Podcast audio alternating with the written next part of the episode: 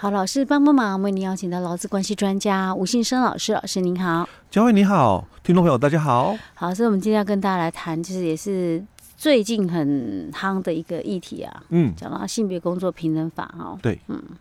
要修法，哎，对，那修不是只有修我们平、啊、那个性别工作那个性别工作平等法哦，啊、哦。应应该是三个性骚三法都会一起修哦，哦，那只是说我们的这个原来的性别工作平等法、嗯、哦，它还要改名字了，要改成什么？哎，性别平等工作法，性别工作平等法，性别平等工作法，嗯，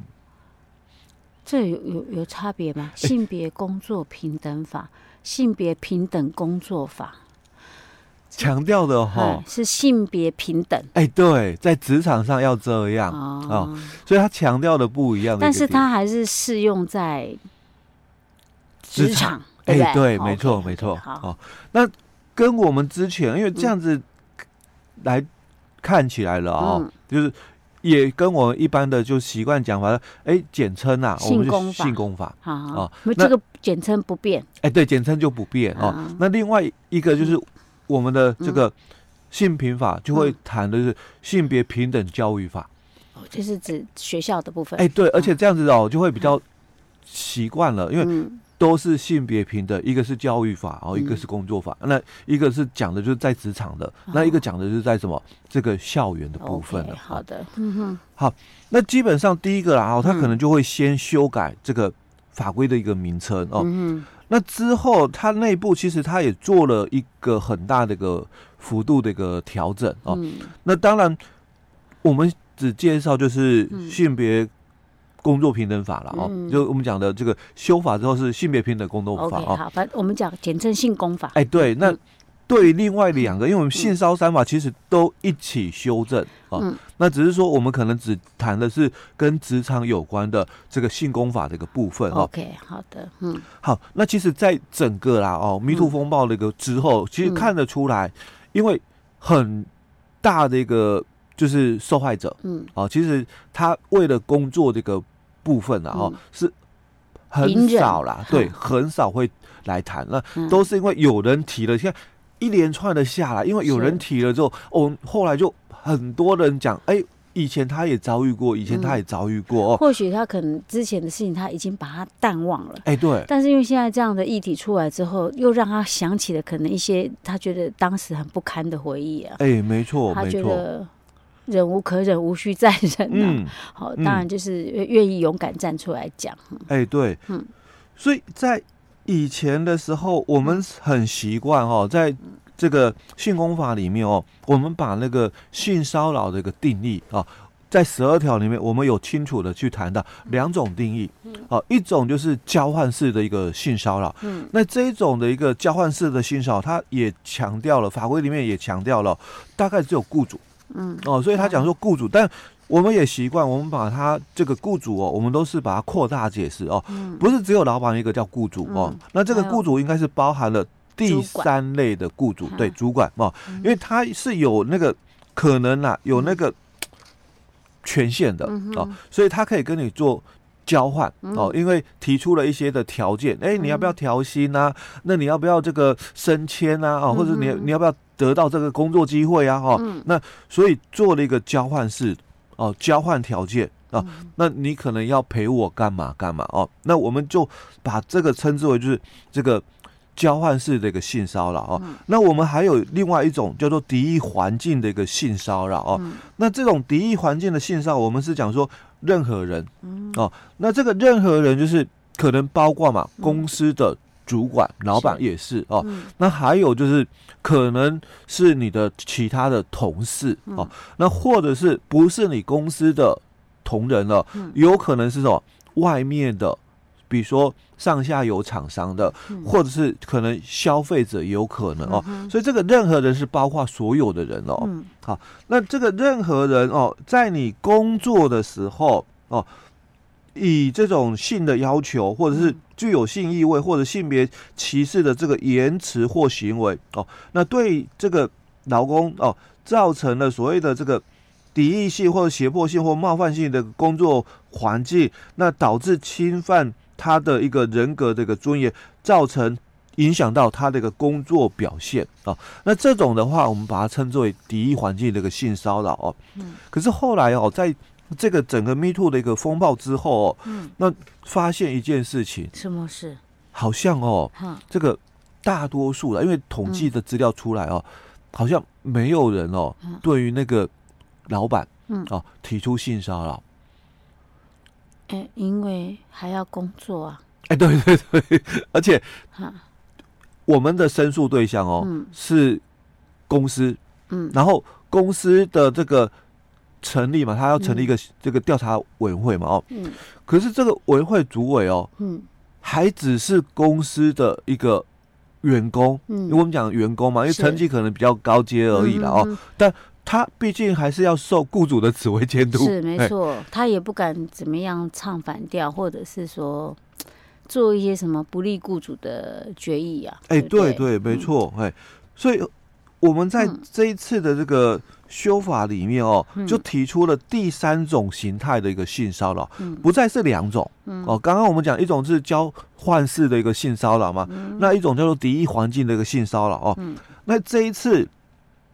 我们就要去增加了哦，就是说这个权势型的一个性骚扰哦，那增加这种的一个形态。那权势型跟交换型其实很像呢，哎、欸，其实很像的，对、嗯、哦，但。就也讲得很清楚，主要就是针对了这个负责人的部分哦。好，那当然哦，最近哦会修法，因为这个只是院会版本哦。那另外当然还有其他的不同政党的版本哦。那最后嘛，都会回到立法院那边哦去就调整，哎，讨论进行讨论哦。那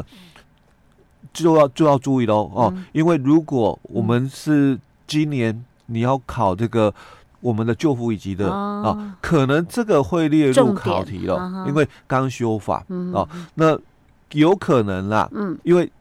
第二次的考试哦，嗯、也也很接近，因为我们大概一年有三次哦，嗯、那最后一次是在年底十一月份、嗯、哦，那我想七月这一次应该是来不及、嗯、哦，那有可能的啦哦，就是。超应该会是在这个十一月份啊，那可能会列入了哦，考题的一个重点哦，所以等修法哦完成立法院三读的时候哦，要仔细研读，可能要稍微注意一下哦，这个性别平等工作法哦，它到底做了哪些那个调整？但考试不会考这么简单哦，性别工作平等法哦，现在改名为什么？不可能会这样考哦，那你可是你可能要注意的是内容哦，因为它增加了就是这个。权势型的一个性骚扰的一个部分哈，嗯、那它的一个形态，那甚至以前的话，可能对于这个雇主，嗯，啊是比较没有这个处罚这个条文的，嗯，那在这一次的修法里面哦，也有了哦，所以我我们就来看一下哦，它它整个这个新的一个法规哦。嗯政院版本的哦，嗯，它到底有增加了哪几个东西哦？是它的修法重点？哎，对对对。那第一个，他就提到，就是说建立公权力介入的一个外部申诉管道哦，嗯、因为我们的这个性骚扰哦，职、嗯、场性骚扰，所以第一个申诉对象哦，一定是你的公司、嗯、哦，企业的部分哦。是。所以在这一次的重点哦，就先讲哦，就建立公权力介入的一个外部的一个申诉管道哦。嗯。当这个。最高负责人是性骚扰的行为人的时候，嗯，内部的一个申诉哦，嗯，应该没有办法去发挥它的功能，是哦，因为你跟这个调查主委嘛，哦，或调查委员讲说，哎，这个骚扰我的老板性骚扰我，对，那应该没有人敢受理这个案子，是，哦，所以当是这个最高负责人是这个性骚扰行为人的话，哦，那就可能啊，哦，直接跟。这个地方主管机关哦，来做这个申诉的一个部分了哦。嗯、那或者是哦，他不是这个最高负责人哦，嗯、所以可能你就寻这个内部申诉的一个管道哦。嗯、可是如果你是不服公司的调查哦，所以你要在申诉的时候，以前的话哦，说你在申诉，那你应该是跟公司一样在申诉。嗯、可是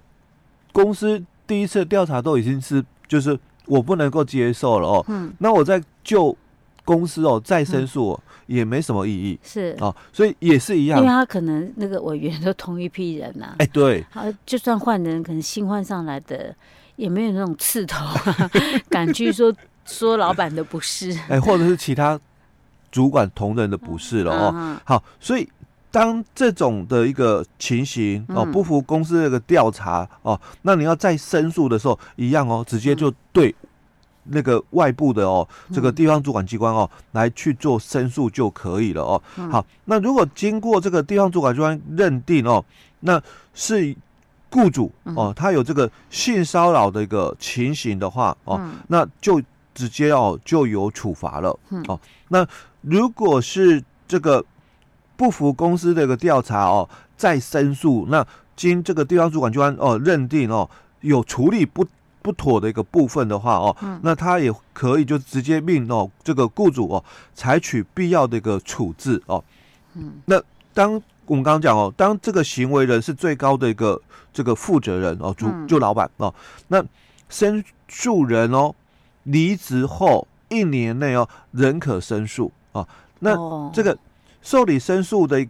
开始哦，三年内哦哦仍可这个裁处哦。那也会再增加，就是被申诉人哦要配合调查哦。那如果没有正当理由不配合调查的话，会有处罚哦。那这个都是针对哦，就是说这个内部的一个申诉的一个机制，可能都会有很大的，比如说碍于就是说可能被。申诉的人呐，哦，他的位阶很高哦。那我们这些的调查委员可能没有办法哦，真的去处理一些事情哦，所以他就有一个建立了一个外部的一个申诉的一个机制。嗯，那他有说像这种外部申诉机制一定要先经过内部，然后行不通之后再向外部吗？还是说没有，可以直接就向外？其实，在还没修法之前，就我们讲，在我们的性别工作平等法的一个部分嘛，哦，他强调的就申诉的一个部分程序，一定是先走内部申诉啊。那你如果跳级了哦，那基本上这个主管机关还是会通知单位，哎。好，okay, 那这个是我们在第一个部分的部分。嗯、OK，好，那其他的其实还有了哈，嗯、我们那个正院版的一些修法重点还有其他部分，我们下一集再跟大家分享。好。